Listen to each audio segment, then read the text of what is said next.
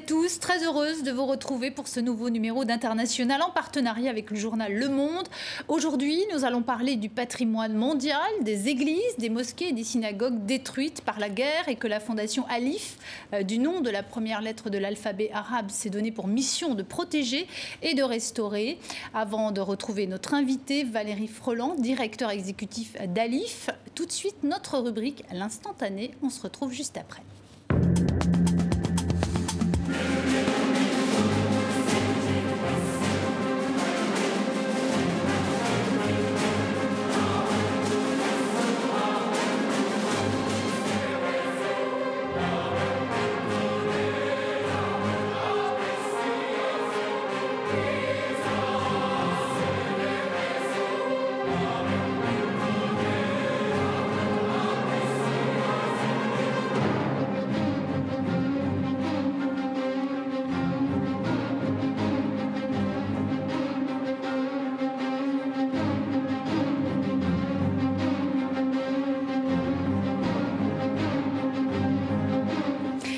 Valérie Freland, euh, bonjour. Merci d'avoir accepté euh, cette invitation. Vous êtes directeur exécutif d'Alif. On va revenir hein, justement euh, sur les missions de cette fondation. À mes côtés aujourd'hui pour vous interroger, Hélène Salon, journaliste au Monde, qui est partenaire de cette émission internationale. Une première question en guise de réaction en fait à ce qu'on vient de voir. ce spectacle pharaonique hein, du transfert des momies, 22 momies au Musée national de la civilisation égyptienne, c'était début avril.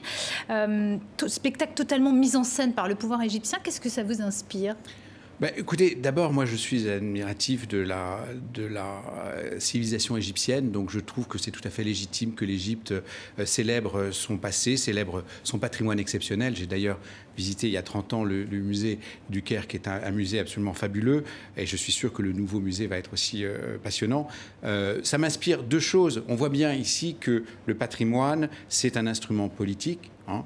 Euh, à l'évidence, euh, le patrimoine parle euh, à l'histoire, parle à notre identité, est, une force de symbole très forte, et donc c'est un instrument politique. C'est aussi un instrument économique, et, là, je crois que c'est l'un des objectifs aussi. L'Égypte traverse une, crise du tourisme, et il faut bien relancer le, tourisme en Égypte, et je trouve cela tout à fait légitime. Hélène Salon, une question pour le moment. Oui, d'ailleurs, vous, vous, parlez d'un instrument politique de soft power, et on entend beaucoup d'annonces de, de, la part... d'influence en bon français c'est d'influence, pardon. Euh, on entend euh, beaucoup d'annonces euh, ces, ces, derniers mois, ces dernières années par l'Égypte de, de découvertes, et notamment récemment d'une cité qui ont qui était connue en fait depuis plusieurs années. C'est comme ça le, signe d'un outil politique utilisé déjà sous Moubarak, sous Sisi oui, mais je pense que c'est encore une fois c'est légitime. Euh, le patrimoine, ça fait partie d'une nation, et donc euh, on est tout à fait légitime à, le célébrer. Euh, peut-être qu'il y a des découvertes qui sont auxquelles on veut, donner un sens politique, mais, mais encore une fois. Dès lors que ça n'engage, ça va pas au-delà, je trouve que c'est tout à fait normal. Mm. Alors Valérie Freland, pendant toute cette émission, nous allons revenir hein, bien sûr sur les missions hein, de la fondation Alif qui est basée à Genève, en Suisse. Une fondation euh, qui est née d'un constat. Ces dernières années, eh bien, le patrimoine mondial a fait l'objet d'une destruction sans précédent. Retour en images sur cette guerre d'un nouveau genre avec Mathieu Cavada et Julien Bouillet.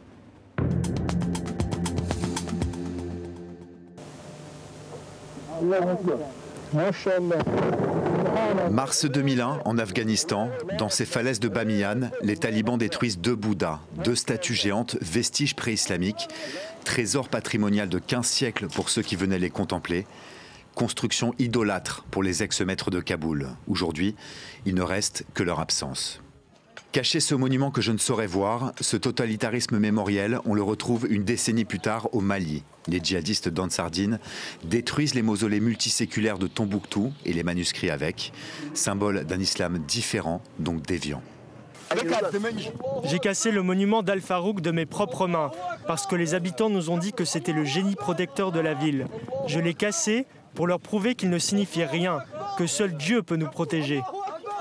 Mais le vent tourne, les djihadistes sont chassés, les mausolées reconstruits, Et quelques années plus tard, celui qui avait ordonné cette destruction se retrouve en costume devant la Cour pénale internationale.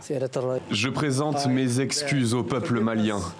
Je lui demande de me considérer comme un fils qui s'est perdu en chemin. Malgré sa repentance, il est condamné à 9 ans de prison. La démolition d'un patrimoine culturel est assimilée à un crime de guerre. C'est une première, mais cela ne dissuade pas. Quelques années plus tard, autre djihadiste, autre pays, même logique. Le groupe État islamique détruit ce qui le dérange, l'archéologie gréco-romaine à Palmyre en Syrie et le musée de Mossoul en Irak avec un certain sens de la mise en scène. نحن في القاعة الآشورية وهي في هذه المكان إلا أن عمليات التدمير طالتها ومن خلال وضع صعقت وذهلت في تلك اللحظة وأجهشت بالبكاء Oui, les hommes s'attachent aux pierres et aux monuments parce qu'ils sont la trace de quelque chose. Et c'est cette trace que les régimes totalitaires veulent effacer à coups de pioches ou d'explosifs, héritiers de 1984 et de ces mots de George Orwell, qui contrôle le présent, contrôle le passé, et qui contrôle le passé, contrôle le futur.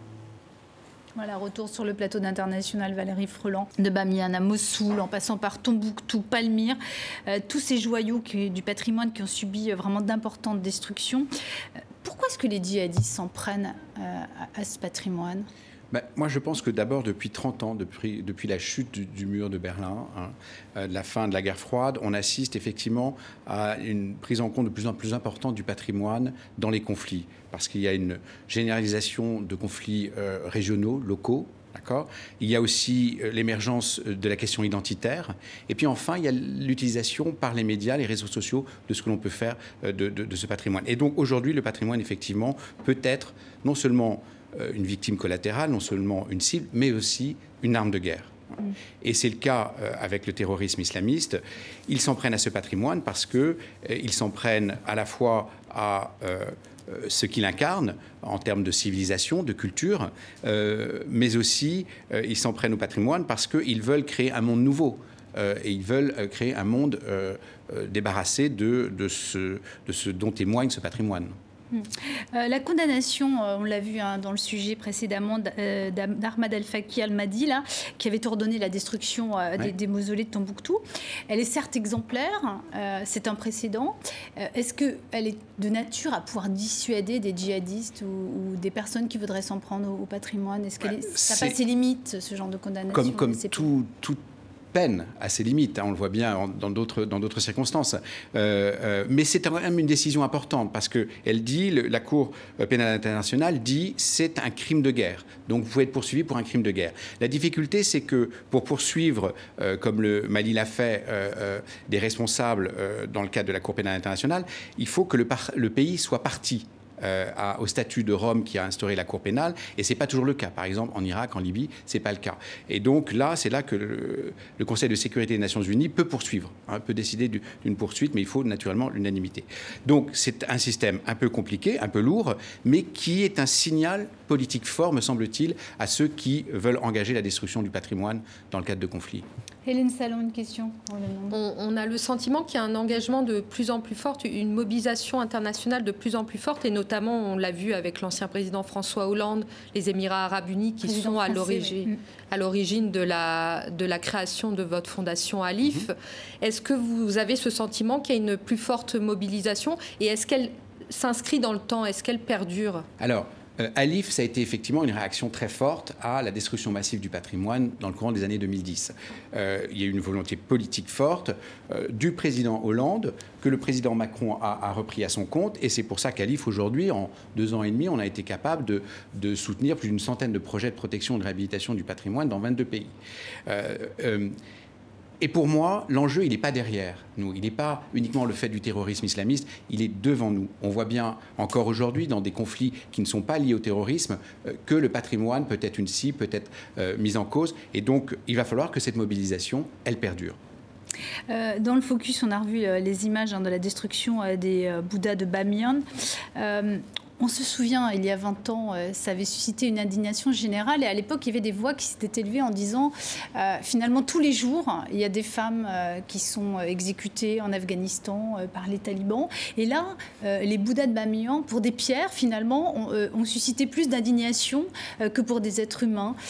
comment vous arrivez à faire passer ce message ben, qui, est, le cœur même d'Alif hein? Oui, vous avez raison. Il faut convaincre parfois que c'est important de s'occuper des pierres parce qu'en réalité, derrière les pierres, il y a des femmes et des hommes. Hein. Et c'est ça le message. Et puis il y a des symboles. Et nous, nous vivons de symboles. Nous avons besoin aussi euh, de nous nourrir spirituellement et le patrimoine contribue à cela. Donc, mais vous avez raison, parfois, on a, on, a en face de nous des, des, personnes qui sont qui ont des visions très matérialistes du monde. Et donc, il est difficile de faire passer cette idée que le patrimoine, c'est aussi très utile. Vous étiez récemment en Afghanistan, vous avez rencontré euh, le président euh, afghan. Euh, il est justement partie prenante pour, pour la restauration de ce patrimoine. Vous sentez qu'il est très investi justement dans la, dans la restauration, la reconstruction? Oui, oui, effectivement, et c'est une chance pour le patrimoine afghan aujourd'hui, en dépit des, difficultés qu'on perçoit pour les prochaines semaines pour ce pays, d'avoir un président qui est très conscient de la nécessité de protéger ce patrimoine, et il nous l'a dit, de le protéger pour la jeunesse. Hein, euh, pour transmettre à la jeunesse ce patrimoine. Et pour la petite histoire, il nous a reçus dans la librairie francophone euh, du palais présidentiel avec des livres de Victor Hugo, euh, etc. Donc c'était un moment tout à fait émouvant. L'épouse avec son épouse du président est francophone. Voilà. Vous parliez euh, justement de, des symboles et on voit euh, la forte charge émotionnelle que peuvent avoir ces symboles, euh, même pour la population locale. Et on, le voit maintenant avec le débat qui entoure le projet de reconstruction de la, de la mosquée Al-Nouri à Mossoul, où on voit qu'il y a justement, Hélène, je peux vous interrompre une seconde On va en parler. Et on va justement écouter la portée symbolique et tout ce que pèse justement notamment le minaret penché hein, de la mhm. mosquée Al-Nouri de Mossoul. Al-Nouri, hein, c'est là où ah, Abou Bakr Abdelhadi, euh, le chef de l'organisation État islamique, avait annoncé la création du califat tout en symbole. Euh, cette mosquée elle a été détruite en 2017 dans la bataille de Moussoul. On regarde justement un extrait du documentaire Au nom du patrimoine de Thomas euh, Raguin et on se retrouve juste après.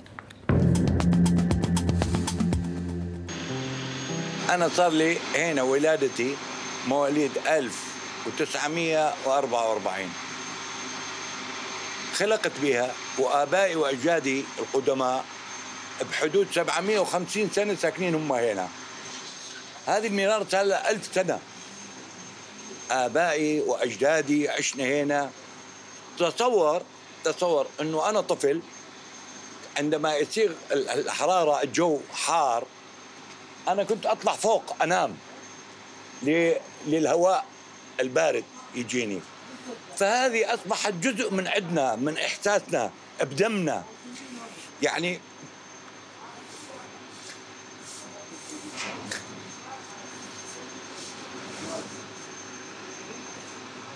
من فقدناها؟ فقدنا شيء في داخلنا.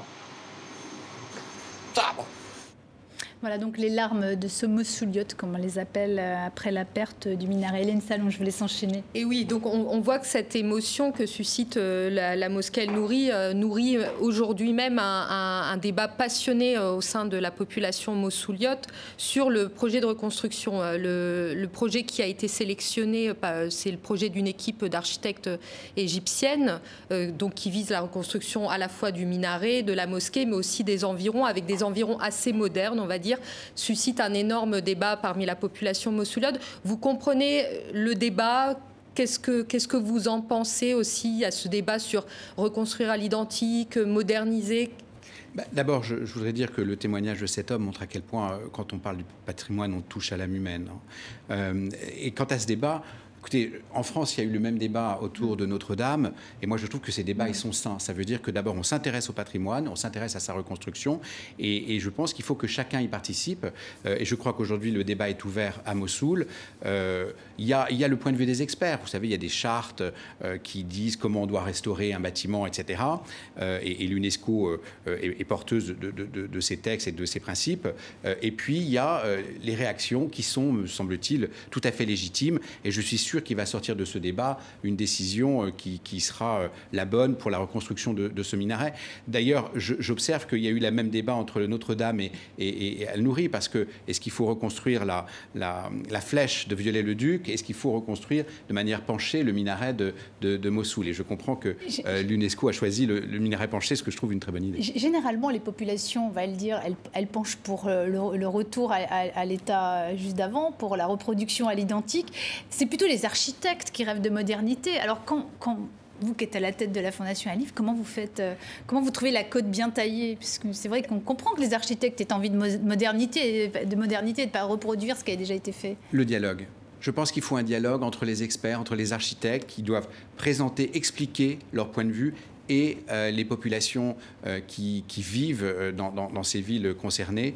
par le dialogue, on peut trouver des solutions.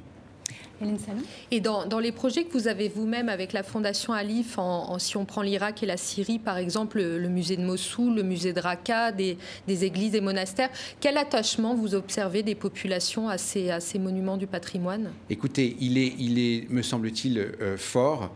Euh, c'est parfois difficile depuis Genève hein, de, ressentir les choses, puisque nous, on finance des projets qui sont mis en œuvre par des, ONG, des institutions culturelles ou des acteurs locaux, euh, mais, on sent une moi, je, par exemple, je suis allé à, Gao hein, pour euh, la réhabilitation euh, euh, du tombeau des Askia il y a un an.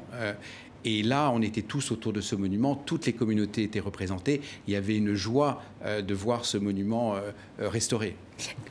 J'aimerais que vous m'aidiez à y voir clair. Comment expliquer que la mosquée Al-Nouri, qui est quand même la mosquée où Al-Baghdadi a prononcé le califat, euh, prononcé tous ses prêches, euh, c'était quand même lui le chef de, de, file de l'État islamique, euh, comment expliquer qu'en même temps, ce sont ces mêmes djihadistes qui ont détruit cette mosquée?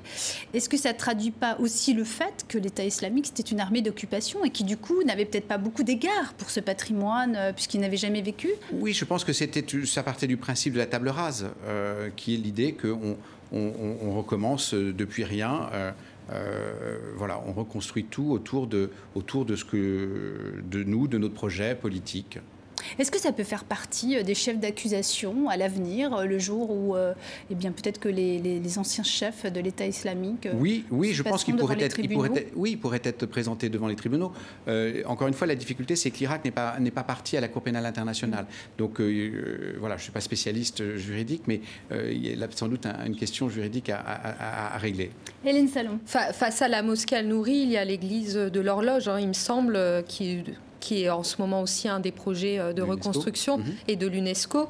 Et vous-même, vous participez aussi à plusieurs projets d'églises et de synagogues à Mossoul. C'est une ville multiculturelle. C'est important de reconstruire en même temps euh, cette diversité du patrimoine, diversité religieuse Oui. Alors, nous, on, soutient plusieurs projets à Mossoul d'ores et déjà, à la fois du patrimoine euh, du type une maison patricienne extraordinaire, hein, qui est la Tutunji House, donc la maison du tabac. Euh, et puis, euh, on, soutient aussi deux églises, deux mosquées. Les travaux n'ont pas encore commencé parce que c'était un peu, un peu compliqué. À Mossoul, c'est compliqué de travailler à Mossoul, mais ça, ça va bientôt arriver. Et puis, à moyen terme, la synagogue, hmm. hein, parce que je pense qu'il faut montrer que euh, Mossoul est pluriel euh, et, notre attachement à, cette diversité, c'est aussi un moyen de participer à l'initiative de l'UNESCO de faire revivre l'esprit de Mossoul. Et à la réconciliation. Euh, et à la réconciliation. Si vous me permettez un exemple sur la réconciliation, on a déjà soutenu la réhabilitation d'un monastère qui s'appelle le monastère de Marbenam, qui est au sud de Bagdad, qui est un lieu de pèlerinage des sunnites, des chrétiens et des yézidis. Ben, cette réhabilitation, elle a permis de renouer un dialogue très étroit entre toutes ces communautés. Vous dites c'est compliqué de travailler à Mossoul. C'est compliqué à quel niveau? C'est au, niveau politique, au niveau de, l'acheminement des matières premières, trouver peut-être aussi euh, les experts euh, euh, et, la main-d'œuvre sur place qualifiée? On, devait commencer, par exemple, le musée du Louvre devait commencer à intervenir sur place pour la réhabilitation du musée de, Mossoul il y a un an. Et puis il y a eu ces événements début d'année 2020 d'insécurité dans la région. Donc on a reculé. Et puis est arrivé le Covid-19. Et donc là, euh, enjeux sanitaires. Et donc, on a dû reporter euh, ces, différents euh, déplacements. Mais voilà, c'est essentiellement la question sécuritaire. Et justement, on va voir que pour pallier justement euh, l'absence ou la limitation euh, des déplacements liés à la crise sanitaire, eh bien, il y a la visioconférence. Ça rend des sacrés services. Et justement, on va regarder ensemble un autre extrait euh, du documentaire Au nom du patrimoine où on va voir les conservateurs du Louvre échangent, travaillent avec leurs homologues à Mossoul. On se retrouve juste après. Un Chadi, la lumière, elle t'intéresse ou pas du tout? En attendant la levée des restrictions sanitaires, les restaurateurs du Louvre forment leurs collègues irakiens à distance. C'est bon?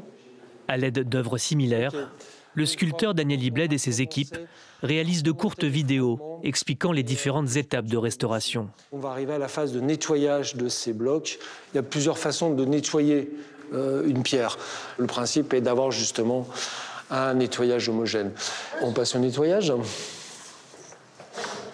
On va aller voir si seul un coton humecté est efficace.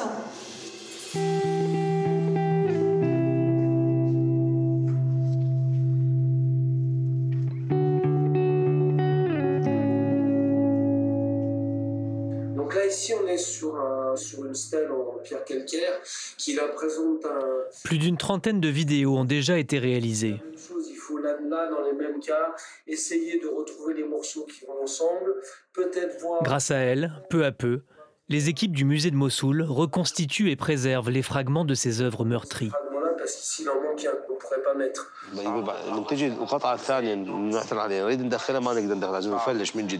يقول المكانات اللي بيها متاكدين من عندها وما بيها اي فراغات نقدر نلصقها ونحضرها هذا وانتهت زين Retour sur le plateau d'International avec Valérie Froland, directeur exécutif d'Alif.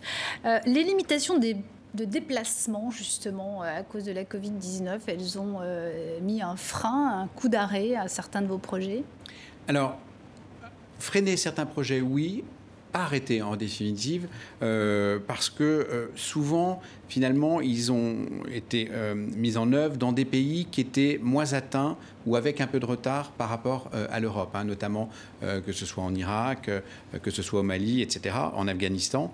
et donc, ça a été moins impacté. Et puis, donc, ça a permis de développer des nouveaux moyens d'intervention, comme celui qu'on vient de voir. Donc, la nécessité de recourir à, l'information et à la formation à distance, comme l'a fait le Louvre dans cette, avec ses vidéos. Moi, j'ai juste un regret parce que j'aurais voulu qu'on aille encore plus loin, puisqu'on fait de la télémédecine. Moi, je voudrais qu'on fasse de la télépatrimoine, mm. c'est-à-dire qu'on fait on opère en télémédecine, hein. euh, on pourrait peut-être restaurer euh, à distance, mais c'est peut-être la prochaine étape. Euh, Valérie Freland, cette période de crise sanitaire qui s'accompagne d'une crise économique, est-ce que les donateurs sont un peu plus frileux? Est-ce que vous redoutez une réduction des budgets à l'avenir?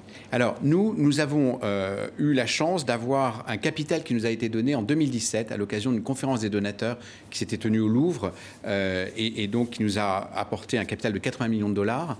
Là, nous le, nous le dépensons à travers ces projets et donc notre objectif, c'est euh, peut-être d'organiser dans les prochains mois euh, peut-être une nouvelle conférence pour euh, permettre de réunir à nouveau des fonds qui nous permettront de continuer notre action. Hein, et de pérenniser Alif. Hélène Salon Cette mobilisation justement des donateurs pour le patrimoine, on l'a vu avec le patrimoine euh, notamment de, du califat proclamé de l'organisation État islamique, mais aussi pour Notre-Dame, c'est une mobilisation immense avec quand même des levées de fonds importantes. Et, euh, et, face à cela, les populations souvent sur place ne voient pas la reconstruction du bâti humain ou des infrastructures et disent pour nous on se mobilise pas. Vous comprenez un peu ce cette critique, ce paradoxe que peut être la mobilisation pour le patrimoine et la moindre mobilisation pour le bâti humain? Alors, euh, très honnêtement, la mobilisation pour le patrimoine, elle existe. Euh, il y a eu la création de la LIF, il y a eu des financements, mais c'est ça reste résiduel malgré tout. 80 millions de dollars, il faut bien voir que pour restaurer la vieille ville de Mossoul, c'est plutôt un milliard hein, hmm. qu'il faudrait. Donc on est encore loin, loin du compte. Donc euh, euh, je comprends certaines réactions, euh, mais, mais, très honnêtement, moi je dis que ce patrimoine, d'abord, il contribue à la réhabilitation d'une partie de la ville, et puis aussi, il, permet de créer des emplois. Hein. donc ça alimente l'économie locale. Par exemple, on intervient en Afghanistan sur un énorme projet avec l'Agacan, la réhabilitation de la citadelle de Balaïsar qui est au cœur de, Kaboul, c'est 1000 emplois sur 4 ans. 1000 emplois, c'est pas rien, c'est 1000 familles. Est-ce que vous pouvez nous dire à peu près où on en est dans l'évaluation des, des, des, trafics d'antiquités, de toutes ces antiquités disparues pendant cette guerre Alors, en fait, le trafic illicite de biens culturels, c'est justement un secteur qui manque de données parce qu'il est souterrain, donc c'est difficile. Hein.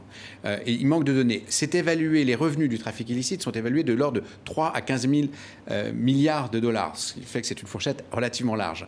Euh, ce qui est vrai, c'est qu'aujourd'hui, avec la guerre, avec la crise de, la Covid-19, il est clair que ce, ce, trafic se porte plutôt bien, a priori. Et donc, nous, notre action chez Alif, c'est d'essayer de renforcer la protection des sites, des musées qui peuvent être impactés par le trafic illicite.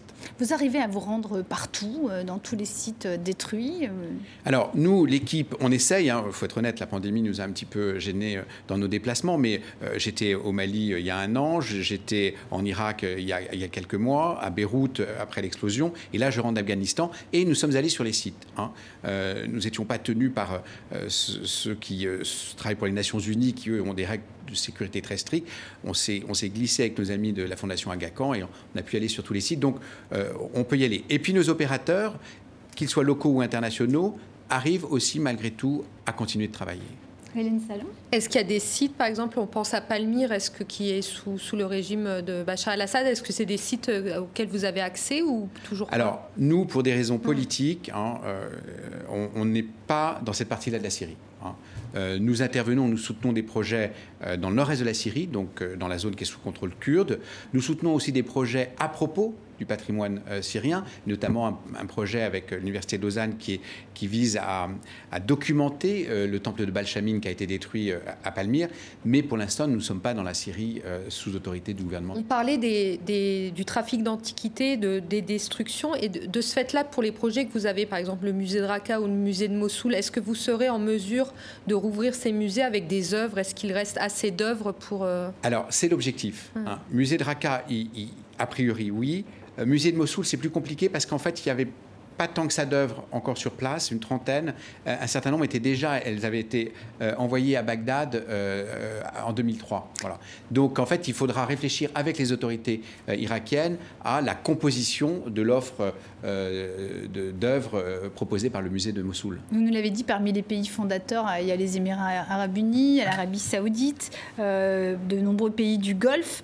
justement, c'est l'un des éléments nouveaux hein, dans la protection de ce patrimoine, c'est l'implication financière, hein, notamment euh, de, ces pays.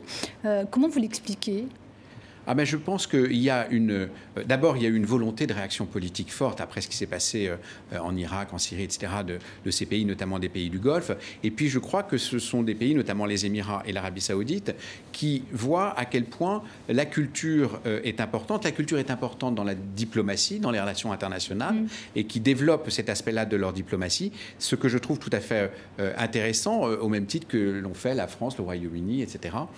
et d'ailleurs, c'est non seulement une diplomatie diplomatie culturelle, mais c'est aussi une prise en compte croissante de la place de la culture dans leur propre développement. On l'a vu avec euh, le, Louvre Abu Dhabi, pardonnez-moi, et puis aussi avec euh, Aloula en, Arabie Saoudite. Tout comme il y a eu la diplomatie euh, du vaccin des Chinois, des Russes, ou la diplomatie du panda, on peut parler de la diplomatie du patrimoine. On peut parler, oui, il existe une diplomatie du patrimoine, effectivement, qui est à, la, jonction d'intérêts nationaux et, du bien commun. Et, ça marche auprès des populations locales Quelles sont les réactions Des pays qui développent cette diplomatie ou des pays qui la reçoivent les, les populations locales, comment elles perçoivent justement l'application oh. euh, euh, des Émirats arabes unis, des pays du Golfe, de, l'Arabie saoudite Est-ce que vraiment ils se disent ah ils ont vraiment été formidablement généreux avec nous ou est-ce que je, pense, je pense qu'il y a de la reconnaissance. Vous savez, il n'y a rien de pire que l'abandon.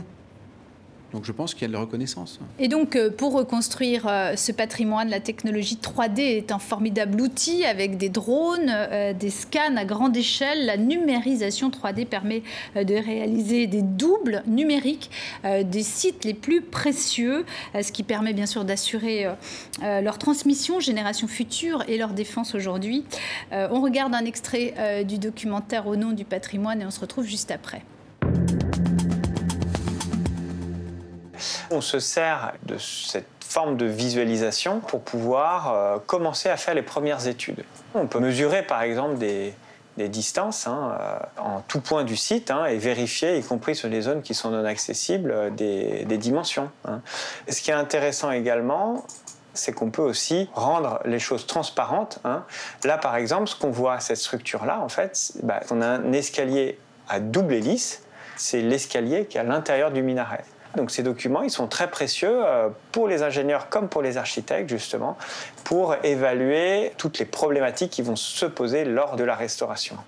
L'idée, c'est de mettre euh, au service de ce monument irakien voilà, les meilleures compétences euh, au monde dans chacun des domaines. Valérie Freland, sans la technologie 3D, votre fondation, elle aurait vraiment beaucoup plus de difficultés à faire avancer ces projets C'est très utile la 3D aujourd'hui. Euh, pour avoir une, idée très claire et très précise de la situation d'un patrimoine.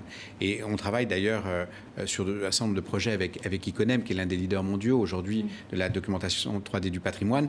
On peut euh, revenir à une documentation plus classique, comme on le fait dans, la, dans les musées, une documentation papier avec des descriptions, etc. Mais il est clair qu'aujourd'hui, si on veut restaurer à l'identique notamment, c'est un, un, élément déterminant du travail de restauration et de protection du patrimoine.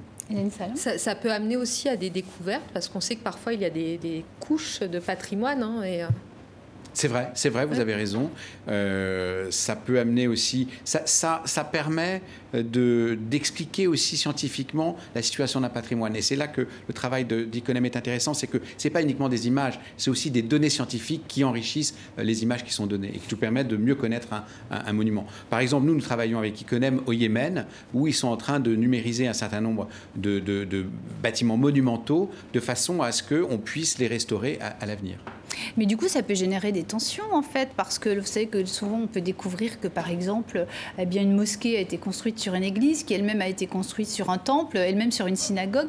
Est-ce que, du coup, il y, a, des projets comme ça qui, génèrent euh, des, frictions, justement, grâce à cette technologie 3D on, Alors, va beaucoup plus loin Honnêtement, il faudrait interroger Yves Bellman. Moi, je n'ai pas, pas eu connaissance de ce type de difficultés.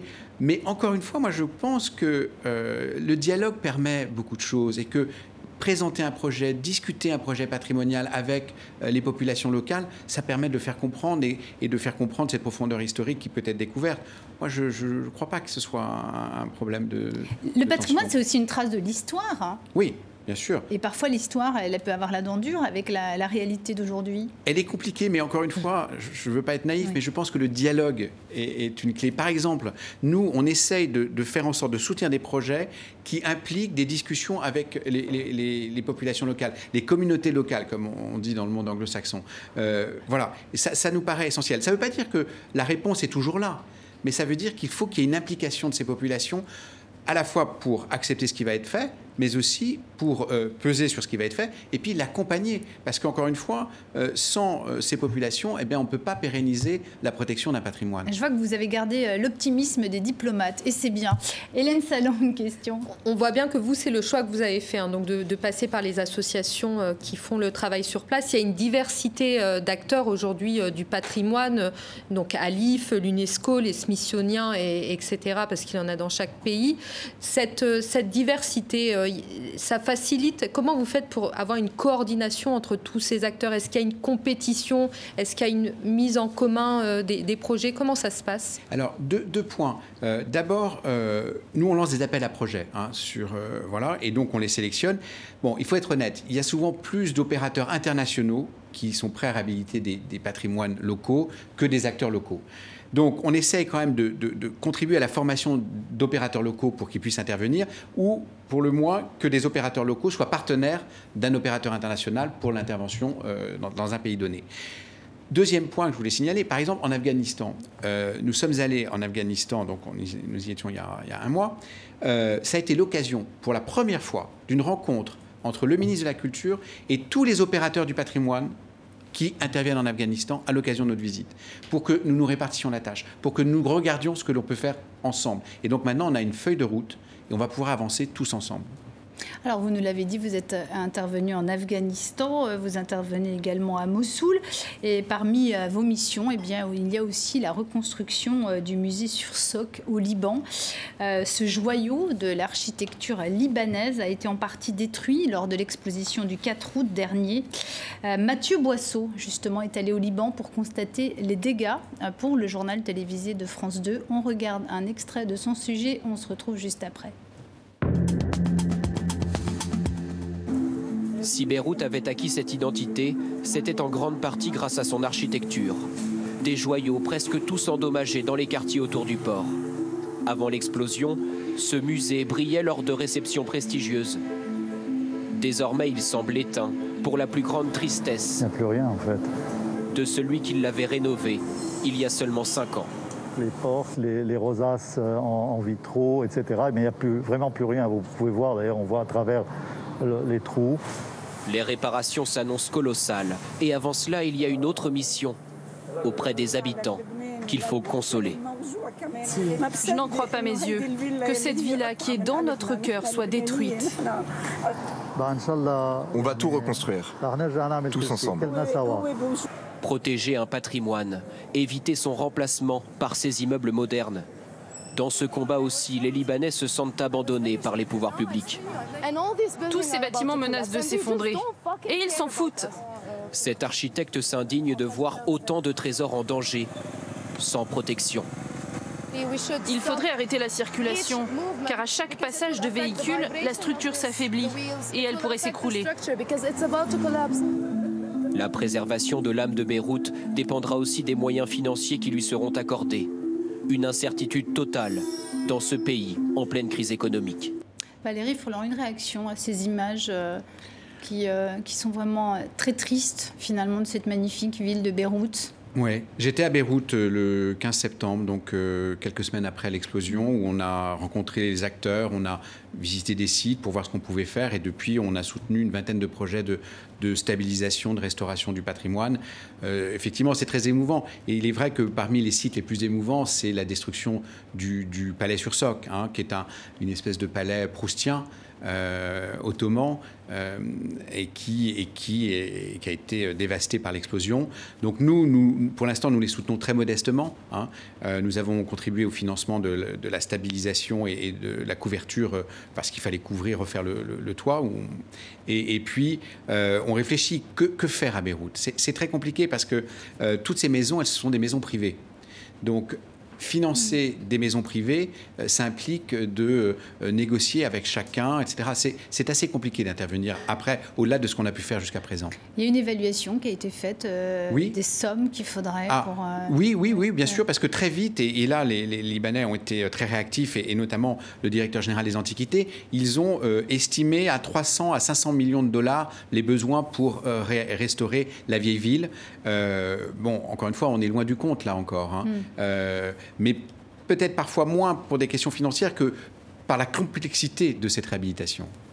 Et justement, vous parlez de cette complexité. Comment ça se met en place euh, après huit mois après, après le drame? Euh, Est-ce qu'il y a une réhabilitation, une reconstruction qui avance Alors, euh, à ma connaissance, il y a pas encore vraiment de réhabilitation en tant que telle. Euh, enfin, nous, on a soutenu des réhabilitations, mais des, réhabilitations de monuments, des réhabilitations de, cathédrales, d'accord? Et donc, on a financé des projets qui ont permis, euh, notamment le musée sur Soc, le musée national, euh, deux cathédrales, deux bibliothèques, voilà. Mais au-delà de ça, c'est vrai que pour les maisons privées, c'est plus compliqué. nous, on discute avec la Direction générale des antiquités du Liban, avec des ONG locales, pour voir comment on pourrait, par exemple, réhabiliter un pâté de maison. Par exemple, là au Liban, vous, dans un premier temps, euh, il faut sécuriser c'est ça, sur tous les bâtiments, pour éviter que ça se dégrade. Et puis ensuite, on peut passer à l'étape de la reconstruction. Exactement, voilà. Cette sécurisation, elle a été faite. Hein. Je ne sais pas de quand date le reportage, mais il y a une sécurisation pour un certain nombre de maisons qui a déjà été faite. Nous, on a contribué au financement de la stabilisation d'une trentaine de maisons historiques. Euh, donc ça, il y a déjà des choses qui ont été faites. Maintenant, il faut reconstruire. Euh, pour accueillir à nouveau les populations, mais euh, les populations qui vivaient déjà là. Mhm. C'est aussi l'une des difficultés, ne pas faire, euh, ne pas reconstruire pour transformer la ville. Comment préserver la ville et son identité sociale et culturelle? Et la difficulté au Liban, c'est que si on sait, hein, le Liban traverse une grave crise financière, économique. le pays est aussi gangréné par la corruption. comment, comment vous travaillez avec votre fondation et est-ce que vous avez mis en place des sortes de garde-fous pour que ben, l'argent euh, qui est dédié à la reconstruction, elle aille bien? À la reconstruction. Oui, oui on a mis des garde-fous, effectivement. On a, on a fait intervenir, par exemple, pour un projet, euh, un acteur qui intervenait et puis un acteur à ses côtés qui euh, gérait les fonds. Et donc, euh, en multipliant les acteurs autour d'un seul projet, euh, ça permet de lutter contre une potentielle corruption. Et, dès que vous sentez que, par exemple, il peut y avoir corruption, en tout cas que le projet n'avance pas assez vite, euh, vous pouvez très bien stopper un ah projet pour. bien sûr. ah ben bien sûr. Pour tout de suite sonner l'alarme. Exactement, bien sûr. Mais à Beyrouth comme ailleurs d'ailleurs. Hein. Nous, on travaille en, finançant par étapes et donc on veut des résultats concrets. Hein. ça vous arrive de bloquer des projets Effectivement, ça vous est déjà arrivé? Actuellement, ai, en tout cas, je n'ai pas fait le second versement. D'accord. Hélène Salon à Beyrouth, il y, a, aussi le musée national avec ses collections. Euh, il me semble que vous intervenez. Euh, donc c'est la restauration d'œuvres de, peinture. Alors ça c'est le palais sur c'est le musée sur Soc. alors nous on n'a pas financé la restauration des peintures du musée sur Soc, d'accord? Je crois que c'est d'autres partenariats, euh, mais en revanche on a restauré, on a donner 500 000 dollars au musée sur Soc et 500 000 dollars euh, au musée national pour euh, leur permettre de euh, restaurer ce qui avait été explosé par, par, par, les bombes, notamment portes, fenêtres, etc., climatisation, etc. On n'a pas beaucoup parlé dans tout ça de la restauration du patrimoine en Afrique. Euh, vous avez notamment euh, du côté de Gao, euh, Tombouctou. quelle est la principale difficulté à laquelle vous vous heurtez, notamment pour la au Mali. au Mali? Au Mali. La difficulté, c'est l'instabilité politique et sécuritaire, hein, il faut être clair, mm. au Mali. et puis, il faut être présent euh, pour accompagner euh, nos amis maliens mm. euh, autour de projets comme le tombeau des Askia. Tombouctou, par exemple. Tombouctou, Tombouctou quand je suis allé au Mali il y a un an, j'ai essayé d'aller à Tombouctou. C'était pas possible à l'époque. Gao, on y est allé dans des conditions assez, assez difficiles. Voilà. C'est assez compliqué de se déplacer Justement, au Mali. comment on fait pour envoyer Parfois, il y a besoin d'experts, on va dire, occidentaux? Comment ça, simplifie pas les choses bah, Deux choses. C'est que d'abord, on essaie de s'appuyer sur les experts locaux. Ah, je pense qu'il faut travailler avec eux et c'est ce qu'on essaye de faire. Euh, c'est plus facile.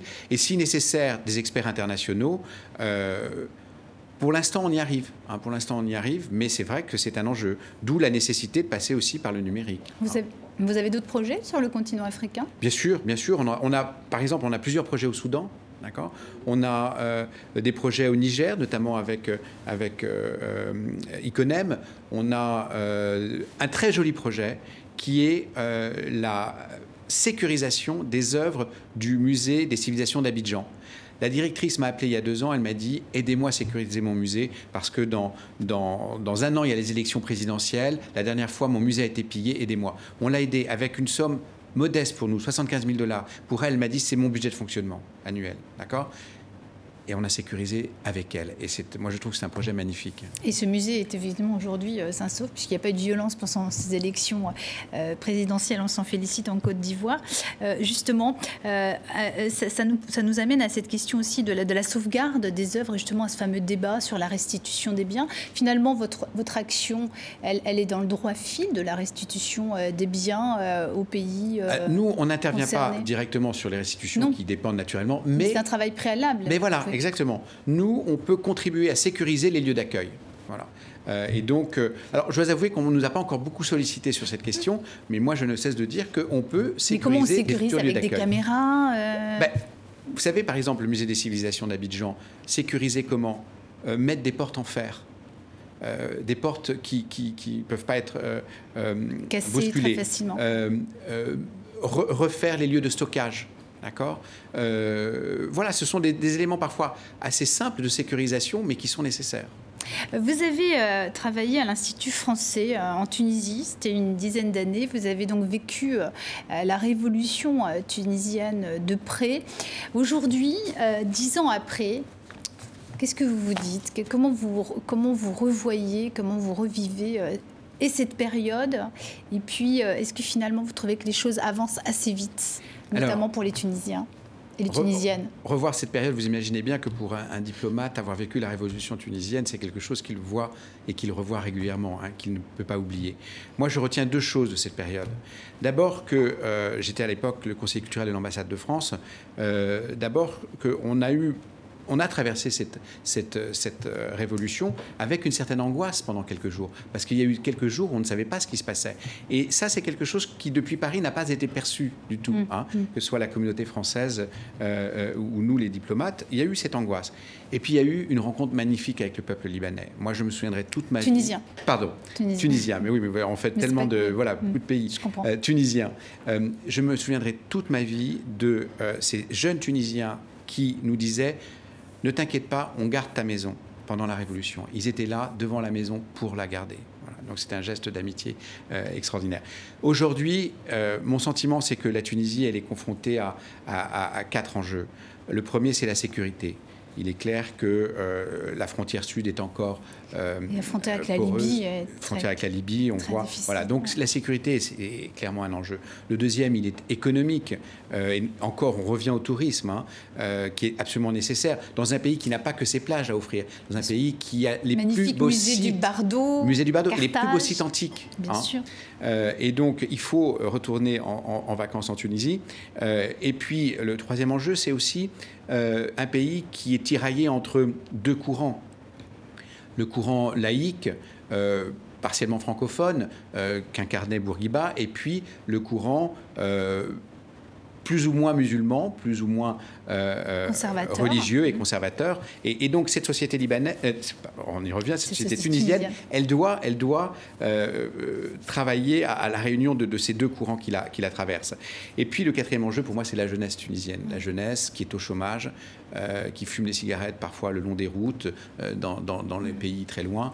Et, là, il faut, il faut la former. Et et qui parfois euh, part aussi euh, pour le djihad, puisqu'il y a eu un grand nombre de Tunisiens. Je crois qu'hélas, la Tunisie euh, détient le triste record finalement des jeunes qui se sont engagés justement pour partir notamment vers la Libye. Vers, et vers, et vers le, Moyen-Orient ou qui traversent la Méditerranée parfois sans succès et c'est un drame. Euh, justement, lorsque vous étiez euh, euh, en responsabilité comme attaché culturel, est-ce qu'aujourd'hui la France, la francophonie, est-ce qu'aujourd'hui la France, elle croit suffisamment en la francophonie? Est-ce qu'elle croit suffisamment au rayonnement de cette francophonie? On entend de plus en plus des diplomates qui parlent en anglais. Est-ce qu'aujourd'hui la France, elle s'appuie suffisamment sur cette francophonie pour asseoir son rayonnement euh, euh, sur le monde, puis aussi peut-être véhiculer ses valeurs, ses idées, euh, les droits de l'homme que la France a souvent défendus euh, alors là, vous, vous adresserez à un diplomate français qui est maintenant suisse, hein, puisque je suis basé à Genève. Euh, mais pour vous répondre. Ah, vous avez la nationalité? Non, je n'ai pas ah, pris la nationalité, mais la Fondation a bien la nationalité suisse, même si euh, la présence de la France. Vous avez une exigence de neutralité. Nous ont, voilà, nous ont, nous ont bien soutenus, mais nous sommes aussi très soutenus par les, les Suisses, les autorités suisses, parce que c'est grâce à l'accord de siège qu'elles ont fourni à Alif que nous pouvons être à, Genève. Écoutez, non, je ne crois pas. Je pense très honnêtement que la, la langue française, et on l'a vu à travers de récentes initiatives, euh, la langue française est encore un vecteur important euh, de diffusion euh, et de rayonnement de la France. Et, je dirais que votre chaîne en est l'un des, exemples. on s'efforce tous les jours de faire vivre effectivement cette francophonie sur TV5 Monde. On va bientôt terminer cette émission. Est-ce que vous pouvez nous parler des prochains projets euh, d'Alif dans le monde? Alors, écoutez, c'est difficile parce qu'on vient de terminer l'appel à projet. On en a reçu une centaine, donc on va, euh, les sélectionner. Honnêtement, j'ai regardé la liste, on a commencé à y travailler. Il y a des projets magnifiques dans des pays dans lesquels nous ne sommes pas encore, euh, mais je reviendrai pour vous en reparler. Avec grand plaisir. Hélène Salon, une question encore avant de se séparer? Moi, quelque chose qui, qui m'a interpellée, c'est, euh, il me semble que vous pointez la nécessité en fait de former, de la formation des experts locaux. Ça semble être vraiment un, grand besoin. Et est-ce que c'est assez financé?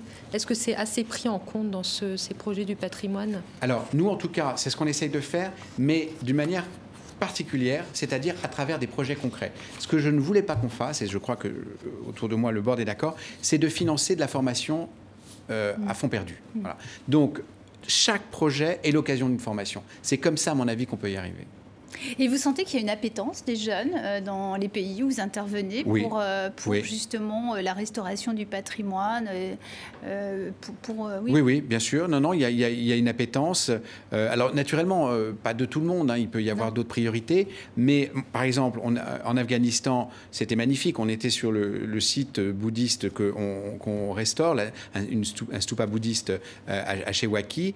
Euh, toutes, les, toutes les familles étaient là, les enfants étaient là, et, j'avais le sentiment qu'on travaillait pour ces jeunes enfants afghans qui nous regardaient euh, avec des étoiles dans les yeux. On a l'impression, oui, je, vois sur euh, Bamiyan ou même en Irak avec Our, la, cité d'Abraham, que les États redécouvrent aussi leur patrimoine, le potentiel qu'il a, et ça les projette dans, dans un futur qui est sans guerre. Enfin, on voit qu'ils essayent de développer peut-être le, patrimoine autour d'Our avec la visite du pape.